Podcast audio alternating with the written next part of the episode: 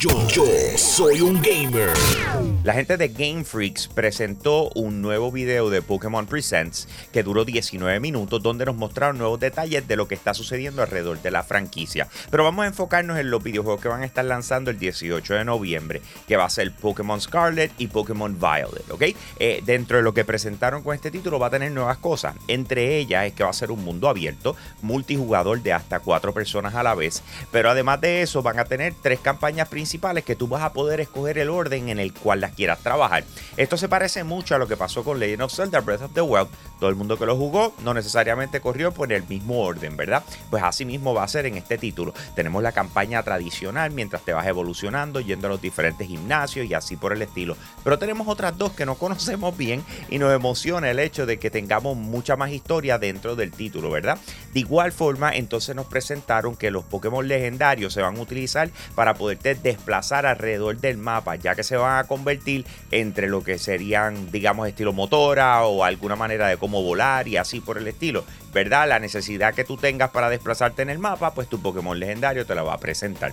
También mostraron unas nuevas mecánicas de juego llamadas Tera, ¿verdad? Que los, es como los Pokémon están por dentro, algo que traen de por sí, como decir el ADN, y al tú utilizarlos dentro de una batalla le da como que algunas opciones para hacer mejor, eh, cambia de color, parece como si fuera un shiny, y de verdad, pues obviamente eh, cayó en las manos ya del público en general y está todo el mundo como eh, determinando de si esto es algo bueno o no para la franquicia. La verdad es que han trabajado de manera diferente lo que es este próximo Pokémon y eso debe llamarle la atención a los jugadores tradicionales como a nuevos.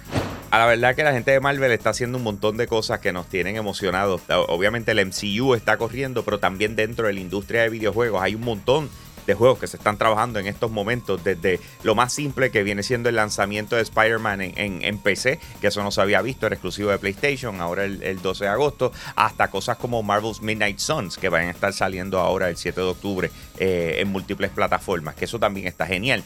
Pero sabemos que Insomnia Games está trabajando en el videojuego de Spider-Man 2 y Wolverine que también tiene unas expectativas enormes. Y ahora vamos a añadirle un poquito más, porque tenemos dos insiders de la industria de videojuegos que se han puesto de acuerdo para traer una clase de bomba espectacular. Es Tom Henderson y Jeff Grove. Hemos hecho muchísimas noticias alrededor de las cosas que ellos están filtrando y ahora tenemos detalles de que Electronic Arts está trabajando no solamente en un videojuego de Black Panther, sino que acaban de soltar que están trabajando en un videojuego de Iron Man. Y nos coge por sorpresa porque sabemos lo que pasó con este personaje en el MCU, en el Marvel Cinematic Universe. Pero sin embargo también hace sentido porque en esta generación es uno de los personajes de Marvel más reconocidos, al igual que Spider-Man. Así que obviamente hace total sentido de que estén trabajando en un juego de esto. Como les dije, estos son unos rumores que están corriendo ahora mismo por dos personas que se dedican específicamente a eso, a sacar información antes de que las publicadoras la tiren. Así que aparentemente Black Panther y Iron Man son juegos que está trabajando Electronic Arts. Acaban de anunciar una nueva colaboración entre dos videojuegos espectaculares, eh, Dead by Daylight eh, y Resident Evil. En el caso de Dead by Daylight es donde se va a jugar esta colaboración. Y el título de lo que trata básicamente es un 4 contra 1 multijugador, donde una persona pudiese ser el asesino que está tratando de ir eh, o de encontrar a, los supervivientes o los cuatro supervivientes, ¿verdad? Esto bien común, imagínense desde el punto de vista de una película de terror que siempre tienes una persona, un asesino y tienes a un sinnúmero número de, personas tratando de sobrevivir a ese asesino, pues básicamente así es como es. Hemos visto otras personalidades del, mundo de las películas de terror dentro de este videojuego, ¿verdad? Se han visto casi todas, por decirlo así. Así que esta integración de lo que es Resident Evil hace total sentido por lo que es como tal, ¿verdad? Eh, tenemos tres personajes de, de lo que viene siendo la franquicia de Resident Evil que van a estar presentes. Uno de ellos Ada Wong y el otro es Rebecca Chambers, que ellos son de los supervivientes. Pero sin embargo, tenemos a Albert Wesker, que es quien podrás utilizar como el asesino que va a estar dentro del juego durante esta colaboración que se llama Behavior Interactive. Una de las cosas que no nos han dejado saber es cuándo va a estar llegando este contenido descargable, pero hasta el momento lo están llamando como Project W, ¿ok? Así que vamos a ver qué pasa con esto y, y cómo se va a desarrollar la colaboración. Pero sin embargo, estas dos franquicias hace total sentido que se junten para este DLC y obviamente pues entonces lo que nos hace falta son los últimos detalles.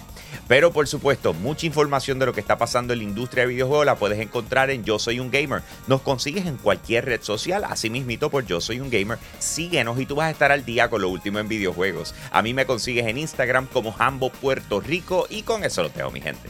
Aquí Hambo, me fui. Hey, gracias por apoyar lo más caliente diario de Yo Soy un Gamer. Te invito a que pases por patreon.com slash Yo Soy un Gamer, escojas uno de los tres tiers que están disponibles y de esa manera tú sigues apoyando lo que es el contenido espectacular de nuestra plataforma. Si ayer te perdiste lo más caliente, vamos con el replay ahora. Yo, soy un gamer. En el 2011 salió un videojuego llamado Jetpack Joyride, en aquel momento para iOS, luego eh, se distribuyó en otras plataformas incluyendo PlayStation. Pero este videojuego en aquel momento tuvo un impacto brutal en lo que viene siendo la industria de las aplicaciones, a tal nivel de que llegó a ganar unos premios. Eh, el mismo Apple le puso eh, Best App Ever para, para, lo que viene siendo el 2011. Así que este fue tremendazo videojuego, una recepción espectacular, tanta gente que lo jugó y ahora nos preparamos para recibir una segunda parte, ¿ok? Se, llama Jetpack Joyride 2. Lo único es que acaban de llegar a un acuerdo con Apple para que entre en exclusivo a lo que viene siendo el servicio de Apple Arcade. Apple Arcade es el servicio que tú pagas 4.99 al mes y tienes acceso a un sinnúmero de videojuegos que regularmente son exclusivos para esta plataforma, así que no tienes que pagar más por ello. De hecho, por el camino viene otro juego que se llama Amazing Eh, y también tiene My Talking Tom and, Love You to Bits, que son juegos que están llegando en exclusiva ahora comenzando eh, el, eh, en julio, ¿verdad? Así que este videojuego esperado por tanto, o sea, contra han pasado 12 años desde que lanzó oficialmente el primero. Entonces tenemos esa secuela que va a tener una historia mucho más profunda, como les dije, Jetpack Joyride 2, exclusivo para el Apple Arcade. En estos días les estuve hablando de que PlayStation eh, hizo unos comentarios y publicó información donde nos dejó saber que no le está yendo muy bien en lo que viene siendo las ventas de consolas PlayStation 5 porque no pueden producir suficiente. De igual manera Xbox ha tenido sus problemas y ahora Nintendo nos da detalles de lo que le está sucediendo y es que no han podido llegar a las metas que tenían para el verano eh, por no conseguir los semiconductores. Sin embargo están diciendo que entienden que ya para finales de verano tirando para otoño eh, van a poder resolver este problema y va a continuar el flujo de consolas como se esperaba. Con todo y eso, quiero que sepan que acaban de publicar la cantidad de consolas que se ha vendido hasta el momento. Estamos hablando de 111.08 millones de unidades que se han vendido desde marzo de 2017, fue cuando lanzó la consola. Eh, por otro lado, para que lo pongamos bajo justa perspectiva, la consola que vino antes, que fue el Wii U, solamente vendió 13.56 millones de consolas. Eh, o sea que cuando tú vienes a ver la, eh, necesidad del Nintendo Switch o cómo han logrado eh, interponerse ante todos nosotros como una consola que tienes que tener, ha sido exactamente eso. Lo lograron. ya han sacado sobre 863.59 millones de juegos en las manos de la gente. O sea, esta gente lo que ha dado un palo con el Nintendo Switch y por lo visto todavía le queda bastante. Xbox Game Pass se ha convertido, número uno, en la salvación de Xbox, eh, ya que le está yendo excelente, ¿verdad? Con la cantidad de suscriptores que tiene hasta el momento. Este es el servicio que te permite jugar un sinnúmero de videojuegos al estilo Netflix, eh, que no solamente los puedes descargar y jugarlo desde tu consola, sino que muchos de ellos le puedes dar play y empezarlos a jugar sin tenerlos que descargar, jugándolos directamente en la nube, ¿ok?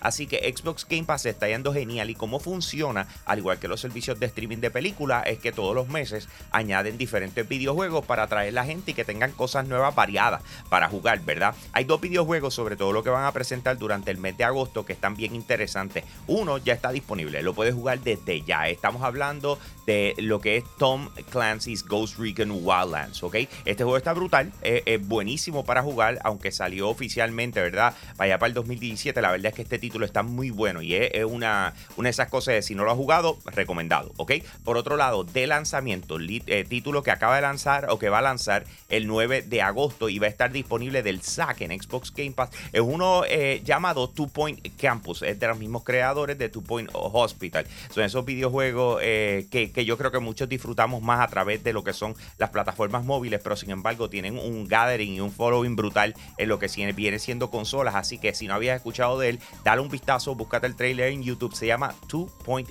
Campus, ¿ok? Además de eso, una lista bastante larga de otros videojuegos que van a salir con poco de, como diríamos, por, eh, un nombre no tan reconocido, pero sin embargo son cosas que podemos experimentar en lo que es Xbox Game Pass. Más detalles al respecto para ustedes a través de la plataforma de Yo Soy Un Gamer. Búscanos en cualquier red social. A mí me consigues en Instagram como Jambo Puerto Rico y con eso lo tengo, mi gente. Aquí Jambo, me fui.